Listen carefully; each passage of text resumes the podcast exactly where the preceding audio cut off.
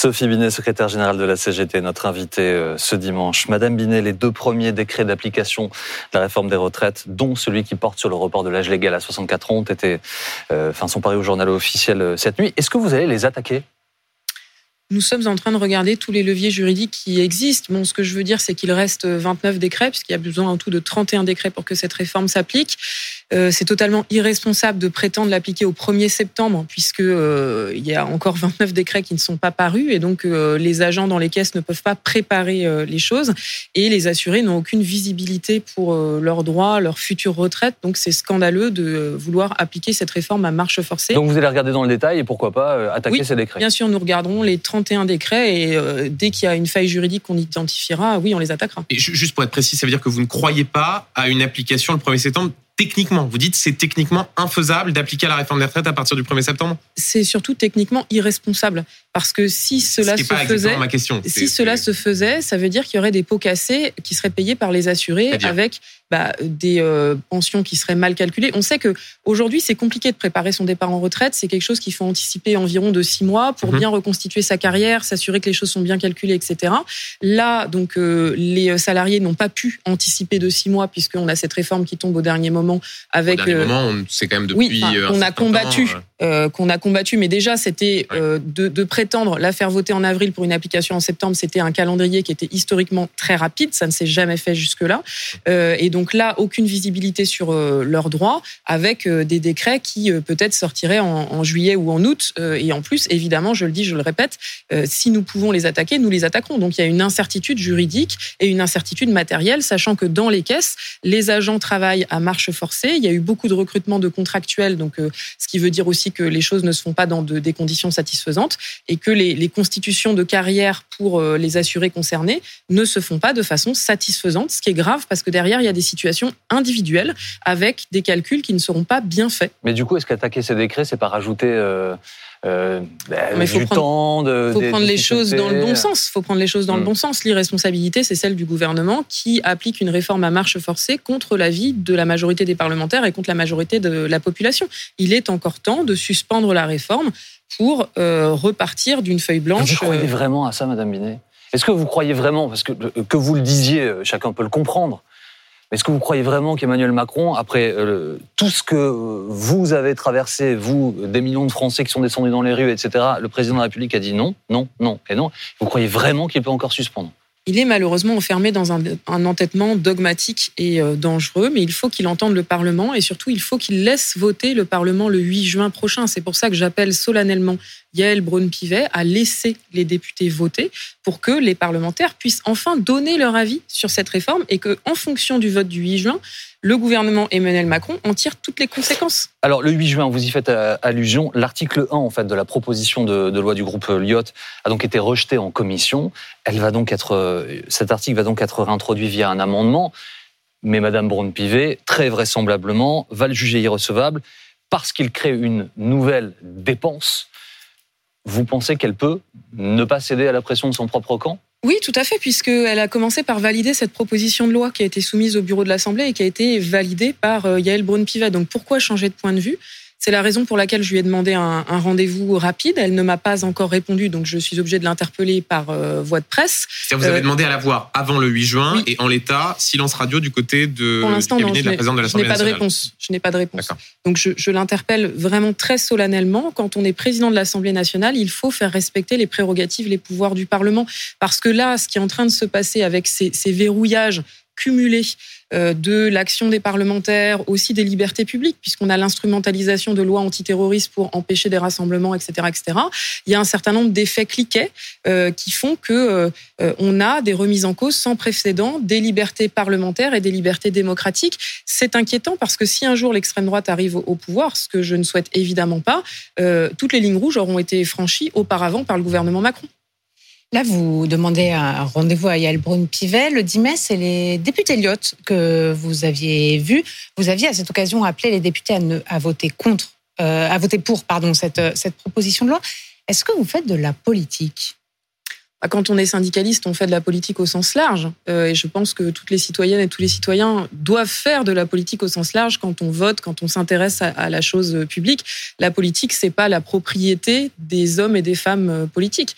Donc, bien sûr que la CGT s'intéresse à ce qui se passe dans le domaine politique et intervient euh, à partir des intérêts et des besoins des travailleuses et des travailleurs que nous représentons. Dans la vie parlementaire quitte à bien sûr que nous interpellons euh, les parlementaires, là en l'occurrence sur la réforme des retraites, plus largement sur nos revendications, euh, nos propositions, pour qu'elles euh, soient portées au plus haut niveau et qu'elles puissent se traduire dans la loi. C'est important. Quitte à physiquement vous déplacer à nouveau aux abords de l'Assemblée, comme ça avait été le cas au, cours du vote, enfin du non-vote hein, pour le coup de la première.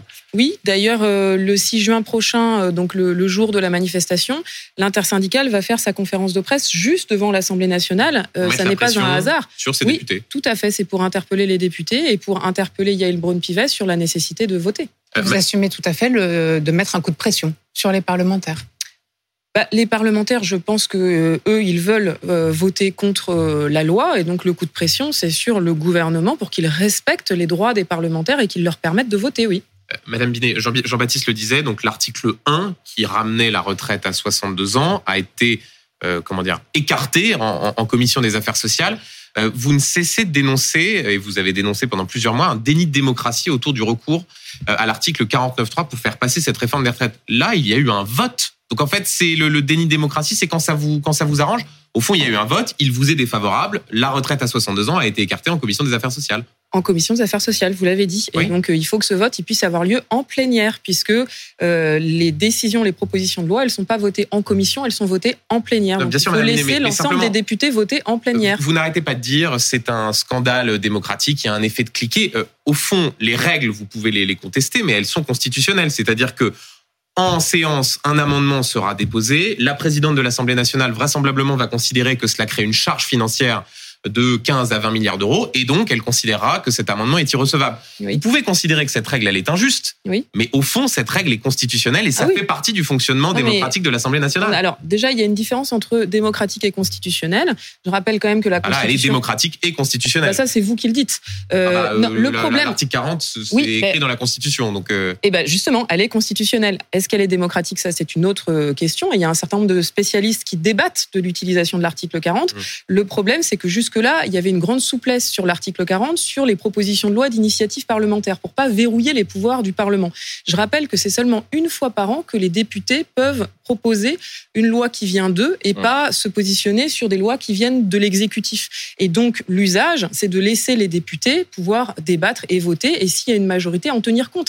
Et là, c'est la première fois que sur une proposition de loi d'initiative parlementaire, il y a tout ce barouf pour empêcher que la proposition de loi soit votée. C'est grave. Et puis après, la Constitution de la Ve République, je pense que d'un point de vue démocratique, on peut en débattre. D'abord, elle a été écrite dans un contexte euh, particulier. Elle, est là. Hein. elle a été euh, écrite dans un contexte particulier. C'était le putsch des généraux, c'était la guerre d'Algérie. Il y avait besoin d'un pouvoir euh, exécutif fort dans ce contexte. Là, l'article 40 n'a pas grand-chose à voir avec la situation algérienne. Mais, mais c'est un cumul, en fait. Dans la Constitution, il y a un cumul d'articles qu'on commence à bien connaître, malheureusement, qui visent à permettre au président de la République de diriger contre l'Assemblée nationale et contre euh, la majorité de la population. C'est un problème, mais ce que je veux dire, c'est que depuis la rédaction de la Constitution de la Ve République, il y a eu un certain nombre de dégradations, notamment le quinquennat et l'inversion du calendrier, qui fait que euh, les pouvoirs n'ont jamais été aussi concentrés entre les mains du président de la République et que c'est un problème. mais typiquement, euh, pardonnez-moi de mais sur cette, ce parcours législatif précis, il y a eu le 49-3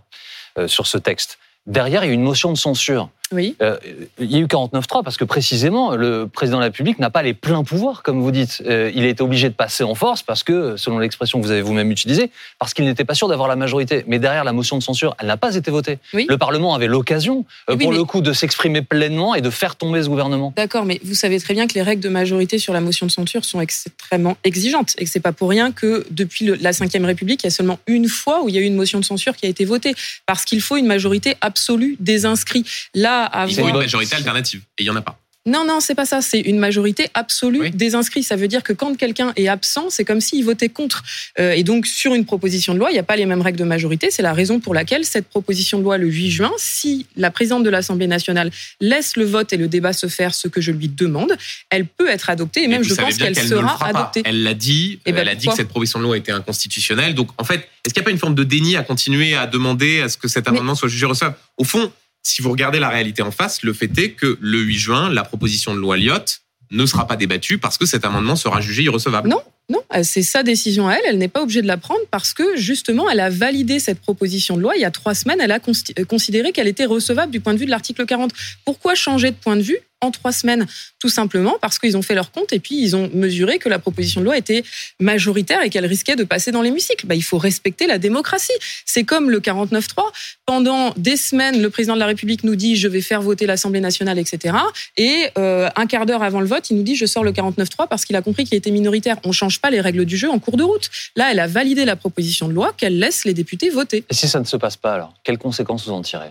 Si le 8 juin, cet article n'est pas voté bah, je pense qu'il y aura une grande colère euh, dans le pays, qu'il euh, y a déjà une grande colère contre euh, le président de, la République, que ça accroîtra cette colère. C'est ça d'ailleurs qui est dangereux et inquiétant parce que quelque part ça fait aussi monter de l'anti-parlementarisme et comment dire euh, ça, fait monter, on le voit, euh, l'extrême droite euh, avec un aspect par l'action collective, on ne peut pas gagner. Donc c'est dangereux, c'est ce que les organisations syndicales répètent solennellement depuis le début.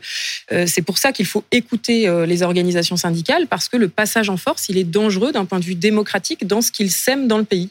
Vous diriez, comme la présidente du groupe LFI à l'Assemblée, Mathilde Panot, que ça aurait un effet déflagrateur, que cette proposition de loi ne soit pas oui. au vote? Oui, oui, tout à fait. Je pense que ça aurait un effet déflagrateur. Et ça veut dire quoi, effet déflagrateur? C'est des manifestations spontanées, c'est des violences, c'est autre chose, des grèves euh?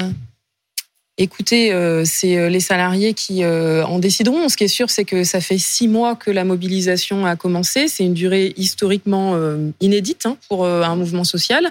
Il y a une grande colère, mais il y a aussi évidemment une fatigue et puis des choses qui, jouent sur les fiches de paye. Parce que là, 14 journées de grève, puis pour certains, c'est 40, parce qu'il y a eu des grèves reconductibles dans un certain nombre de secteurs.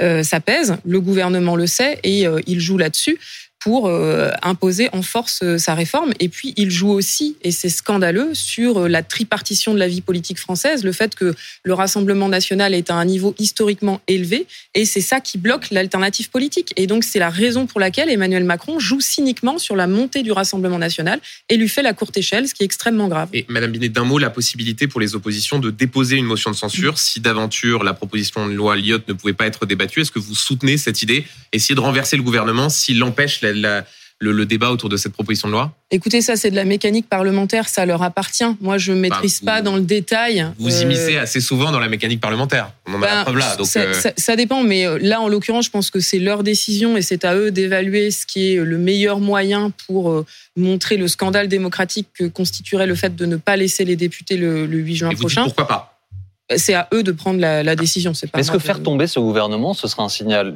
suffisant, puissant, que vous appelez de vos voeux, ou vous n'en êtes plus là?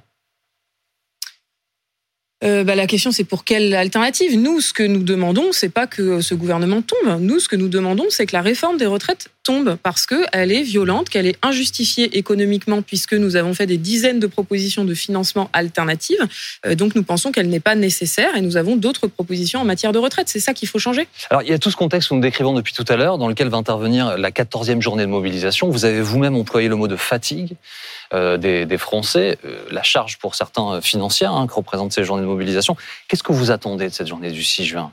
Puisque tous les signaux, si on les regarde objectivement, euh, ils prévoient une journée beaucoup moins mobilisatrice que les précédentes. Bah, écoutez, le niveau de la journée sera ce que nous en ferons. Donc j'appelle toutes les personnes qui regardent la télévision actuellement à se mobiliser le 6 juin prochain en nombre euh, avec leurs collègues, leurs voisins, leurs familles, parce que c'est ça qui permettra d'être entendu le 8 juin à l'Assemblée nationale et c'est ça aussi qui permettra d'ouvrir des perspectives de progrès. Nous demandons, par exemple, l'ouverture de négociations dans toutes les entreprises, dans toutes les branches pour augmenter les salaires, améliorer les conditions de travail, permettre des départs anticipés, par exemple. Euh, et c'est à ça que sert le rapport de force de la manifestation du 6 juin, à la fois euh, euh, gagner euh, le, le, retrait de cette réforme de retraite, dire notre refus de la réforme des retraites, et puis dire notre exigence de mettre les vrais sujets à l'ordre du jour, les salaires, l'environnement, les conditions de travail. Donc ça veut dire qu'il y a déjà une ouverture sur d'autres sujets, là où pendant... Euh, je sais pas si c'était pendant 13 journées, mais pendant de nombreuses journées, c'était avant tout et presque seulement stop à cette réforme, il faut que cette réforme se retire. Et donc vous-même aujourd'hui, vous dites, bon, on va commencer à parler d'autres choses, mettre la pression sur d'autres sujets. Bah, depuis le début, euh, nous avons dit que le problème de cette réforme, c'est qu'elle occultait les vrais sujets, à savoir notamment la question des salaires et la question environnementale. Euh, depuis janvier notamment, il y a plein de grèves dans les entreprises sur la question des euh, salaires. Et oui, il y a urgence à parler salaire puisque le pouvoir d'achat chute avec des salaires qui décrochent mmh. dangereusement des prix. Oui, mais Madame Binet, ce que vous dit aussi Jean-Baptiste, c'est qu'au fond, si le 6 juin, il y a certes du monde, mais pas des records, que le 8 juin, vous perdez à l'Assemblée, derrière, c'est terminé. Vous n'avez plus de levier pour lutter contre cette réforme des retraites nous continuerons toujours à dire notre refus de cette réforme et le fait qu'elle est profondément injuste. Mais des leviers pour mettre la pression pour que cette réforme soit retirée, vous n'en aurez plus. Il y a des leviers d'action. Par exemple, on a une négociation qui va s'ouvrir à l'automne sur les retraites complémentaires, la GIRCARCO. Les retraites complémentaires, c'est 25% de la retraite dans le privé pour euh, les ouvriers, c'est 50% pour les cadres. Donc ça joue beaucoup. Et donc, par exemple, dans cette négociation, nous, on va s'y investir particulièrement euh, pour. C'est plus les mêmes ambitions, en tout cas, c'est plus faire retirer la réforme des retraites. Eh ben, ça peut avoir un impact. Ça a forcément un impact en matière de retraite, et euh, on va faire en sorte que le, la, la, la, réforme des retraites ne se traduise pas mmh. négativement sur le, les, la situation des retraites complémentaires au contraire, nous nous battrons pour qu'il y ait au contraire des avancées de droit sur euh, les retraites complémentaires et nous ne lâcherons jamais les choses sur euh, cette réforme des retraites en exigeant qu'il y ait de nouvelles propositions de loi d'abrogation, par exemple, qui soient déposées à l'Assemblée nationale. C'est-à-dire que si euh, celle-là, ça marche pas, vous continuerez à demander à ce que les groupes déposent des propositions de loi d'abrogation. Oui. Quitte à ce qu'à chaque fois, ça se reproduise, c'est-à-dire l'irrecevabilité. Je pense que, j'espère d'ailleurs que le, le gouvernement, le président de la République ne refera pas ce passage en force systématiquement. Mais est-ce que vous ne craignez pas, au fond, euh, de finir par décevoir lourdement les gens en continuant euh, d'alimenter l'idée qu'il pourrait y avoir un retrait de euh, nouvelles propositions de loi d'abrogation, alors que clairement, on en parle depuis tout à l'heure, le gouvernement a montré par moult moyens qu'il ne céderait pas.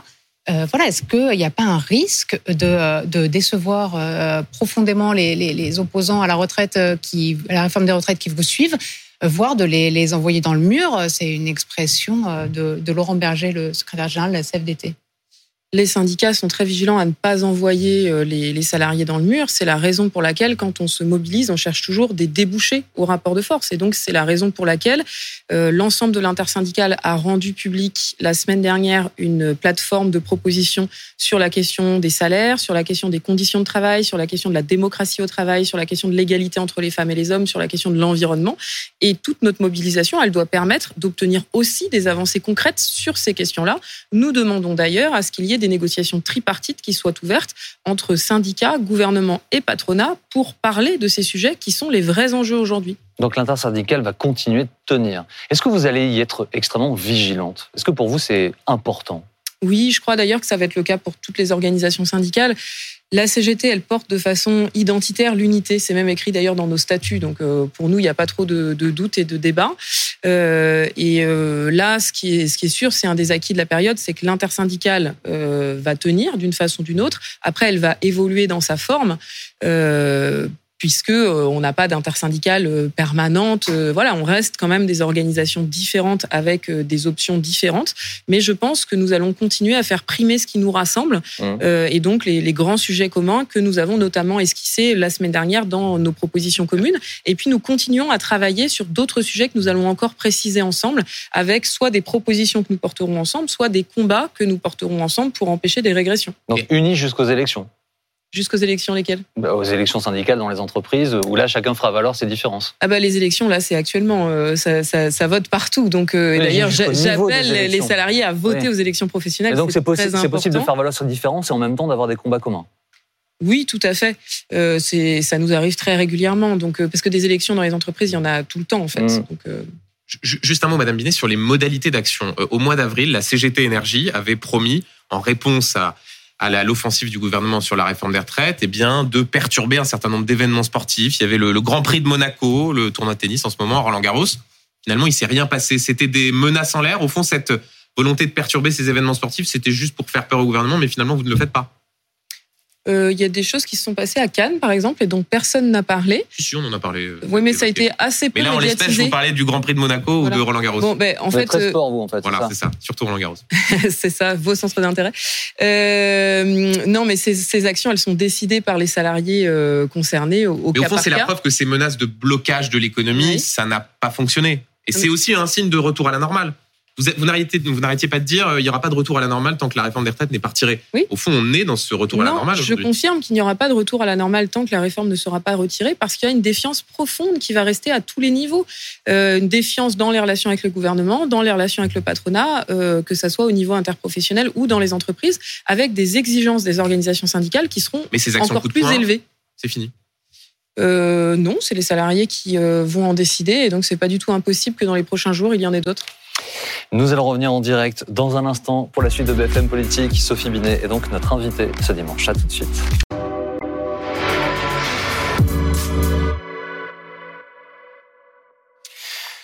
La secrétaire générale de la CGT, Sophie Binet, est notre invitée ce midi. Madame Binet, voici trois photos liées à l'actualité. Vous allez pouvoir en choisir deux. Vous allez voir apparaître un avion de ligne. Vous allez voir apparaître la secrétaire générale de la CGT, Sophie Binet.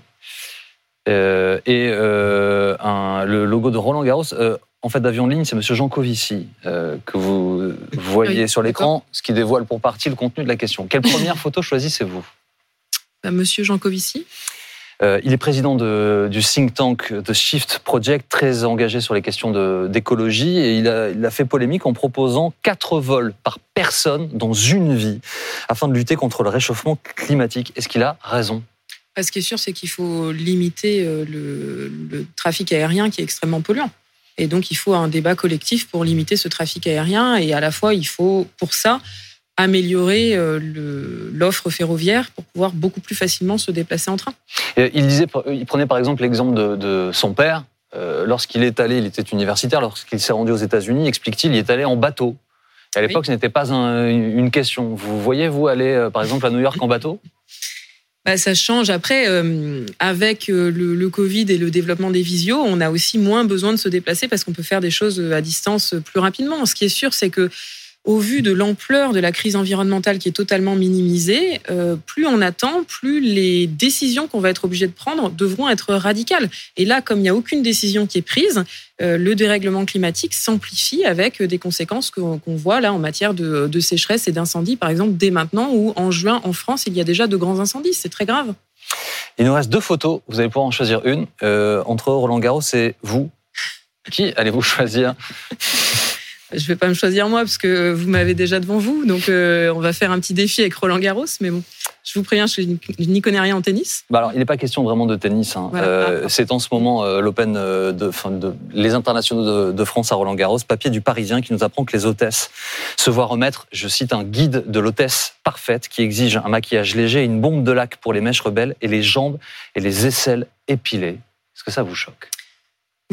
Euh, en fait, il y a un vrai problème sur euh, le métier d'hôtesse, qui est un métier qui est structuré par des stéréotypes sexistes, qui en plus expose à des violences sexistes et sexuelles. Les hôtesses d'accueil, elles sont particulièrement exposées à tout ce qui est euh, harcèlement sexuel, remarques sexistes, voire euh, agression sexuelle. On leur impose des tenues qui sont euh, parfois même contradictoires avec le métier qu'elles doivent faire, puisqu'on leur demande de mettre des talons alors qu'elles doivent beaucoup marcher. On leur demande, parfois, il y a certaines hôtesses d'accueil qui m'ont même raconté qu'on leur euh, imposait de mettre des chemisiers transparents, par exemple, euh, de mettre beaucoup de rouge à lèvres, beaucoup de maquillage, etc.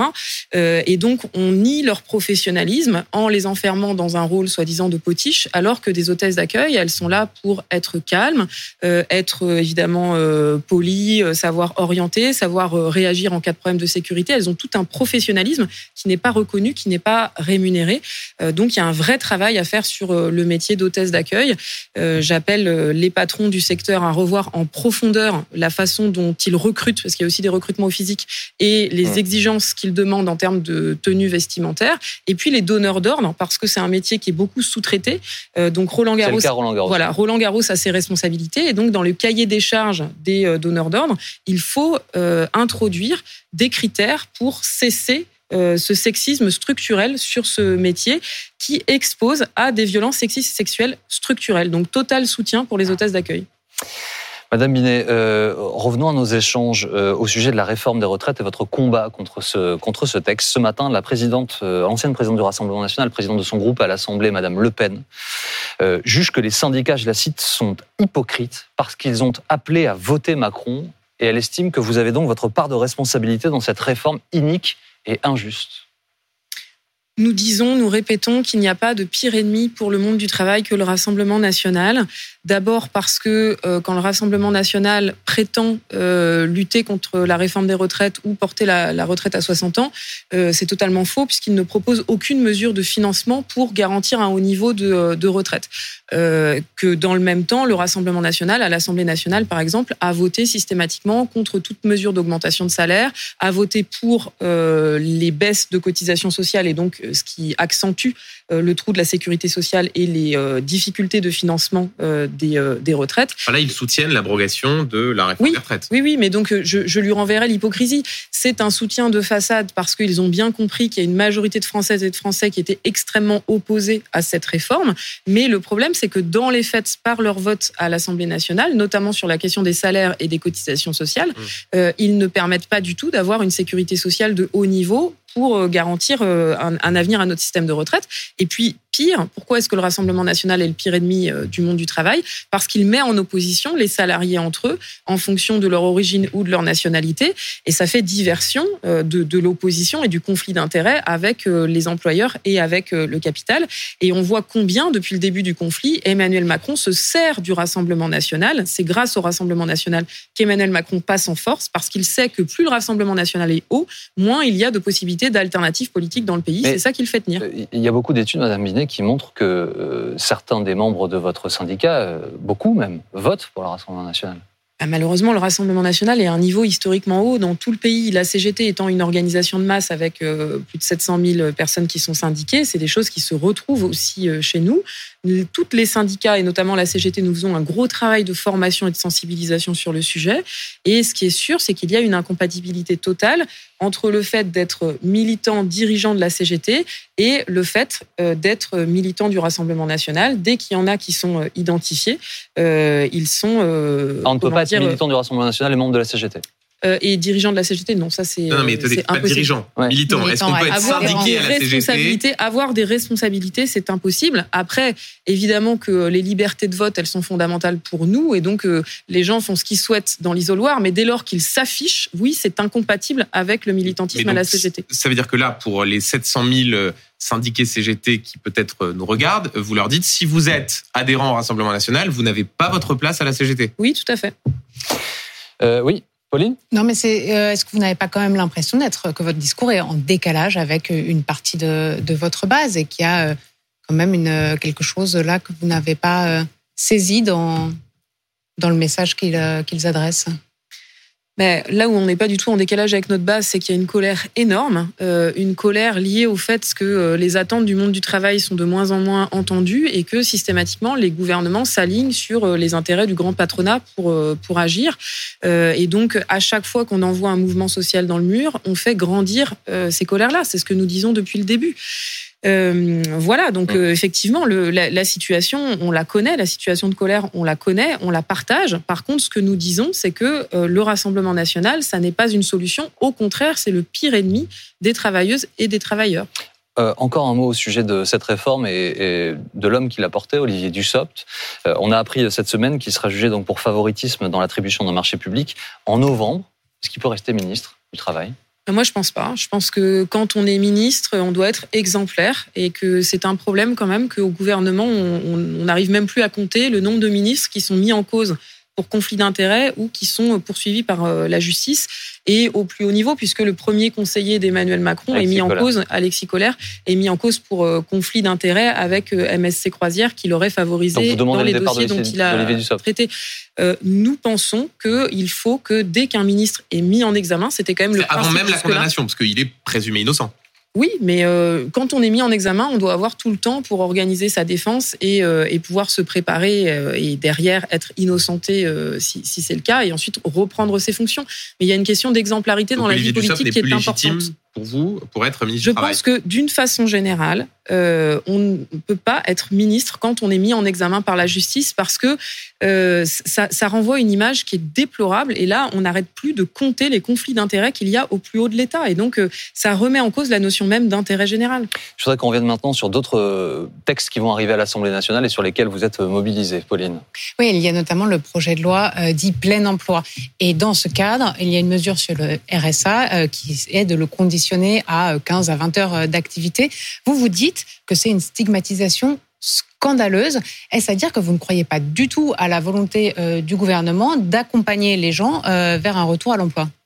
Accompagner les gens vers un retour à l'emploi, c'est très bien. Et pour ça, il faut augmenter les effectifs euh, de Pôle emploi, des missions locales, augmenter le nombre d'assistantes sociales qui ne cessent de, baisser et leur donner les moyens vraiment de bien faire leur travail. donc ça, c'est très important. Le problème, c'est que dans le projet de loi, c'est autre chose qu'on met en place puisqu'on veut soumettre les allocataires du RSA au même contrôle euh, les personnes qui sont euh, allocataires de euh, l'assurance chômage, sachant en plus que les contrôles et les sanctions contre les chômeurs ne cessent de progresser. Pourquoi est-ce que nous sommes opposés? Parce que en fait, ça les stigmatise profondément et ça fait comme si aujourd'hui c'était par plaisir et par choix qu'on était au RSA. Je rappelle que le RSA c'est 530 euros par mois. On ne vit pas avec ça. Le discours d'Elisabeth Borne, c'est justement de dire c'est 15 à 20 heures euh, d'activité, ça va être des ateliers, euh, ça va être des stages, euh, des, formations. Donc finalement, est-ce que c'est si éloigné de ce que vous dites là? Sauf que quand on a 530 euros par mois et qu'en plus on nous impose de faire 20 heures d'activité, comment est-ce qu'on s'occupe de ces enfants? Parce qu'avec 530 euros par mois, on ne les fait pas garder. Comment est-ce qu'on s'occupe justement d'une vraie recherche d'emploi? Comment est-ce qu'on s'occupe de remplir son frigo? Parce que quand on a 530 euros par mois, on doit passer son temps à faire des queues devant les banques alimentaires pouvoir euh, se nourrir, etc., etc. Donc c'est juste mission impossible et c'est scandaleux d'imposer 20 heures de travail gratuit à des personnes qui sont privées de revenus. Dans ce cas-là, qu'on leur donne un revenu dans le cadre de ces activités obligatoires. Euh, Madame Binet, autre texte à venir du gouvernement concernant l'immigration. Il y a un débat entre les républicains et la majorité sur la question de la régularisation pour les métiers en tension. Euh, les LR ne veulent pas en entendre parler.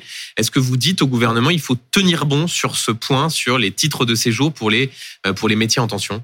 Nous pensons que ce qui concerne les travailleurs et les travailleuses sans papier, ça doit intégrer des textes sur le travail. Qu'il n'y a pas besoin de faire une nouvelle loi sur l'immigration. Ça fait, euh, on a quasiment eu 20 projets, enfin 20 mhm. réformes, 20 lois sur l'immigration en 20 ans. On en fait une par an euh, pour euh, agiter ces thèmes vis-à-vis de, de l'opinion de façon très malsaine.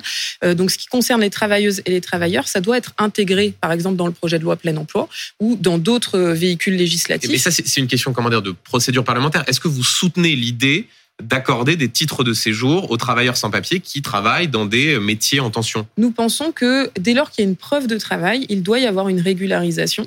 Pourquoi? Parce que c'est ça qui garantit l'ensemble des salariés dans le respect de leurs droits. Le fait qu'il y ait euh, des milliers de personnes qui soient obligées de travailler sans titre de séjour, ça veut dire qu'il y a un dumping qui peut être organisé par les employeurs. Vous soutenez euh, la volonté du gouvernement Non, parce qu'on pense qu'il faut aller plus loin. Il faut aller plus loin. Il ne faut pas se limiter aux métiers en tension. Euh, il faut que dès qu'il y ait une preuve de travail d'un salarié, il puisse accéder à la régularisation. Pourquoi? Parce que sinon, les maintenir dans une situation précaire du point de vue du titre de séjour. Donc il faut des régularisations massive oui, de tous les travailleurs et travailleuses, pour empêcher le dumping social, parce que sinon, ça veut dire des heures sup qui euh, sont pas payées, des salariés qui n'ont pas de contrat de travail, à qui on va imposer de travailler dans n'importe quelles conditions, et ça fait baisser les conditions de travail de tous les autres salariés. Donc c'est pour ça que c'est important de régulariser les travailleuses et travailleurs sans papier. Euh, Standard Poor's n'a pas dégradé la note de la France. Le ministre de l'économie Bruno Le Maire en prend acte. Il réaffirme ses objectifs de, désendettement. Euh, que nous soyons dégradés ou pas, est-ce que c'est un sujet que vous, à la CGT, vous regardez avec attention ou pas du tout? Oui, bien sûr, c'est quand même une question euh, importante. Nous, ce qu'on observe, c'est que euh, malgré le fait qu'on nous ait imposé des réformes violentes, à savoir la réforme sur l'assurance chômage et euh, la réforme des retraites. Courageuse hein, pour Bruno Le Maire. Oui, c'est ça. Pas violente. Violente, hein. pour nous, parce mmh. que finalement, ce que l'on constate, c'est que ça ne satisfait pas les agences de notation qui soit dégradent la note de la France comme l'agence Fitch, soit maintiennent une perspective négative comme Standard ah bah Poor's. Si, pardon, mais Standard Poor's dit précisément que ces réformes-là, comment dire, permettent de donner une perspective et précisément motive sans doute le fait de ne pas avoir dégradé la note de la France alors même que la perspective était négative. Oui, mais dans la même phrase, Standard Poor's dit que la perspective négative, elle est justifiée par le fait que le gouvernement n'a plus ni majorité politique ni majorité sociale pour euh, réformer et qu'il s'interroge de sa capacité à réformer. Et donc nous, la, conséquence, c'est que on a des réformes violentes qu'on nous impose pour quelques milliards et qu'au final, ces milliards vont vont s'évaporer dans des taux d'intérêt qui vont augmenter sur euh, le paiement de notre dette. Oui, mais en gros, par a... temps, mais Standard Poor's voudrait plus de réformes. Oui. Voudrait plus dur encore. Mais nous, aussi, on en veut des réformes, mais pas les mêmes. Par exemple, ce que nous demandons comme réforme, c'est chaque année, on donne sans contrepartie 200 milliards d'euros d'exonération fiscale et sociale aux entreprises. Si on jouait sur ces 200 milliards d'euros, on pourrait faire beaucoup d'économies et avoir un levier majeur de transformation de l'appareil mmh. productif. Je rappelle que la réforme des retraites, c'est pour 12 milliards qu'on nous a informé, imposé ce recul massif. Donc il y a d'autres leviers sur lesquels il faut agir, que ce soit en matière de fiscalité ou en matière d'exonération de euh, cotisations euh, sociales ou de fiscalité pour euh, les entreprises, pour permettre de rétablir la situation économique française. Tout autre sujet, Madame Binet. il y a eu des images terribles cette semaine du rugbyman Mohamed Aouaz qui s'en prenait à, à, sa femme. Elles ont suscité l'indignation, la colère. Est-ce qu'on en fait assez? Est-ce qu'on met suffisamment de moyens en France sur la lutte contre les violences faites aux femmes, selon vous? Non, c'est terrible. En fait, on en parle beaucoup, mais euh, on, fait très peu de choses euh, derrière. Et donc, il y, a, un écart, un fossé entre les discours et les actes. Et d'ailleurs, c'est aussi ça qui contribue à faire monter l'abstention, l'extrême droite, etc. Ce, fossé entre les paroles et les actes.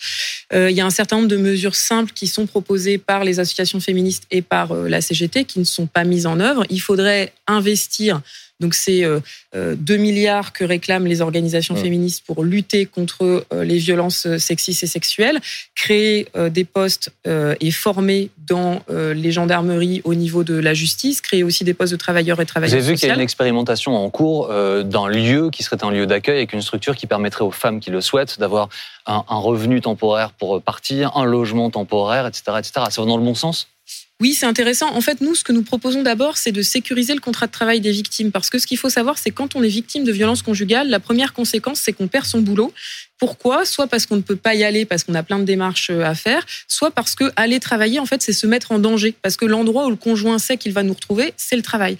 Et donc, nous faisons des propositions simples, celle d'avoir des droits à congés payés pour les victimes de violences conjugales pour qu'elles puissent faire leur démarche, celle d'interdire les licenciements des victimes de euh, violences conjugales, et celle aussi d'avoir un droit à mobilité géographique ou fonctionnelle automatique dès lors qu'on est dans une grande entreprise. Et ça, le problème, c'est que le gouvernement et le patronat refusent obstinément de parler de ces propositions-là. Euh, il y a une cellule d'investigation, d'enquête ou d'écoute à la CGT Oui, tout à fait. On a une, cellule de veille pour euh, les victimes de violences sexistes et sexuelles pour travailler sur ces aspects. On a été le premier syndicat à mettre ça en place. Est-ce que vous avez beaucoup de cas qui vous remontent? Quelques-uns. Euh, donc c'est déjà trop, hein, le fait qu'il y en ait. et donc on essaye de régler au mieux. En interne uniquement? C'est-à-dire par rapport à la justice, vous voulez dire? Euh, bah, Parce que la question s'est posée, vous savez pourquoi je vous demande ça, pardon, mais la question s'est posée dans des partis politiques où, euh, chez les Verts euh, typiquement, ils ont décidé de traiter ça de façon interne avant de le porter potentiellement à l'extérieur à la justice. En fait, nous, on respecte le souhait et la temporalité de la victime. Et donc, si la victime souhaite aller porter plainte, on l'accompagne pour qu'elle le fasse, parce que c'est important qu'elle le fasse. Mais c'est très difficile aujourd'hui encore de porter plainte contre des violences sexistes et sexuelles. Malheureusement, ça fait partie des sujets pour lesquels il faut changer la justice. Et donc, nous, on n'attend pas qu'il y ait des condamnations judiciaires pour euh, agir, puisque quand on est dirigeant de la CGT, on doit être exemplaire euh, aussi de ce point de vue-là. Euh, autre sujet qui a marqué l'actualité cette semaine, qui fait un peu écho à votre passé professionnel. Vous avez été CPE, si je pas de bêtises, dans un lycée professionnel. Vous avez vu les, ces histoires dramatiques d'enfants qui se suicident parce qu'ils sont victimes de, harcèlement. Vous-même, vous avez été témoin de ce type de, de situation. Est-ce que vous avez la situation, l'impression, pardon, que les choses ont empiré? Bah, il y a une violence dans la société qui, euh, qui qui augmente de façon inquiétante, notamment parce qu'il n'y a pas assez de moyens pour les travailleuses et travailleurs sociaux, pour euh, justement les éducateurs dans les établissements scolaires, les conseillers principaux d'éducation qui ont de moins en moins de moyens pour agir, les infirmiers et infirmières scolaires. Il y a besoin de beaucoup plus de postes sur euh, le sanitaire et le social dans euh, les établissements scolaires. C'est-à-dire que quand Papendiaï dit au chef d'établissement, vous remontez absolument, vous en avez le devoir, l'effet de harcèlement, ça suffit pas? Oui, bah, les remonter, pourquoi faire? Euh, Ce qu'il faut, c'est d'abord pouvoir les prévenir avec euh, des acteurs et des actrices de terrain qui soient formés et disponibles pour. Il y a aussi cette prise de conscience de ces acteurs qui puissent considérer que c'est pas seulement des chamailleries, comme c'est le mot qu'on entend parfois, mais aussi des cas qui peuvent mener à des drames, mais ce qui s'est en passé général, avec la, la petite ils, ils en ont conscience, mais ils n'ont pas Là, les en moyens. l'espèce, euh, Oui, quand on voit les réactions du proviseur, on se, on se pose la question. hein. Souvent, il et elle n'ont pas les moyens d'agir parce que euh, en moyenne, c'est une infirmière pour euh, 500 à 1000 élèves, une assistante sociale pour 500 à 1000 élèves. Euh, on peut faire très peu de choses avec euh, C'est ce, pas seulement ce une question de moyens. C'est quand même beaucoup une question de moyens sur le sanitaire et le social. Moi, j'ai vu des situations catastrophiques, dramatiques dans mon métier, euh, avec euh, on était en grande difficulté pour prendre soin d'élèves qui étaient victimes de violences à la maison, qu'il fallait euh, reloger, accompagner, etc. Il n'y avait pas euh, d'offre d'hébergement pour ces élèves-là, et on a une situation globalement de l'aide sociale à l'enfance qui est dramatique. Et ça, ça fait partie des sujets qui me révoltent le plus. Et il faut absolument investir sur les moyens éducatifs et sociaux pour notre jeunesse. Euh, encore un mot, vous êtes donc désormais la secrétaire générale de la CGT, la chef, j'ai lu un peu partout. hein. Euh, comment ça se passe ces premières semaines à la tête de cette confédération? Très bien. Vous êtes heureuse? Euh, heureuse, je ne sais pas si c'est la, la question, le sujet. Je suis un peu débordée, oui. Mais ça se passe très bien. Est-ce que vous avez des nouvelles de Philippe Martinez? Euh, bah, écoutez, je sais qu'il a réintégré à Renault, puisqu'il était euh, technicien à, à Renault, et donc il est retourné à, à Renault, c'était son souhait. Et il vous donne des conseils? Vous échangez? Euh, il m'a donné des, des conseils importants puisque j'ai passé huit ans à la direction aux côtés de Philippe Martinez. Que en plus, moi, j'étais secrétaire général de l'UGICT. Il a été, il était issu. Mais Vous n'étiez de- pas sa candidate, pour dire les choses. Et Non. pas mal de gens autour de vous considéraient que Philippe Martinez était un peu trop mou, un peu trop conciliant. Oui, il y a eu plein de critiques sur, euh, sur Philippe Martinez. En attendant, il a été pendant huit ans le secrétaire général de la CGT. Il a fait des choses très bien, d'autres moins. Euh, Mais c'était notre pas boire des secrétaire général. ensemble. Non, mais il y a plein de gens avec qui je vais pas boire des bières, je vous rassure, surtout en ce moment. Donc, euh, j'aimerais bien pouvoir aller en boire un peu plus. C'est un message pour la suite. Depuis que vous êtes à la tête de la CGT, est-ce que vous avez rencontré Jean-Luc Mélenchon? On parlait de, de Philippe Martinez. On sait que leur relation n'était pas au beau fixe pour le moins. Non, ça fait partie des choses que je n'ai pas encore eu le temps de faire. Euh, j'ai été sollicitée par euh, la quasi-totalité des mouvements politiques, euh, évidemment à l'exception de Marine Le Pen, que je ne rencontrerai pas, pour les, les rencontrer. Et je n'ai pas eu le temps de prendre ces rendez-vous. Donc, dès un que l'agenda... manque de temps ou manque d'envie? Ah non, c'est un manque de temps, clairement. Mais que- Non, non, mais c'est important de- d'avoir euh, des relations, euh, quand on est une organisation syndicale, d'avoir des relations avec euh, les mouvements politiques. Donc euh, évidemment, euh, et d'ailleurs, ce n'est pas parce que je n'ai pas eu le temps de prendre ce rendez-vous formel que je n'ai pas de relation aujourd'hui, par exemple, avec les partis de la NUPES. J'ai eu des échanges téléphoniques, par exemple. clairement, ça veut dire que vous souhaitez un rapprochement avec la, la Nupes, parce que les, les liens, mes camarades le rappelaient, étaient assez froids entre euh, M. Martinez et, euh, et les leaders de la Nupes.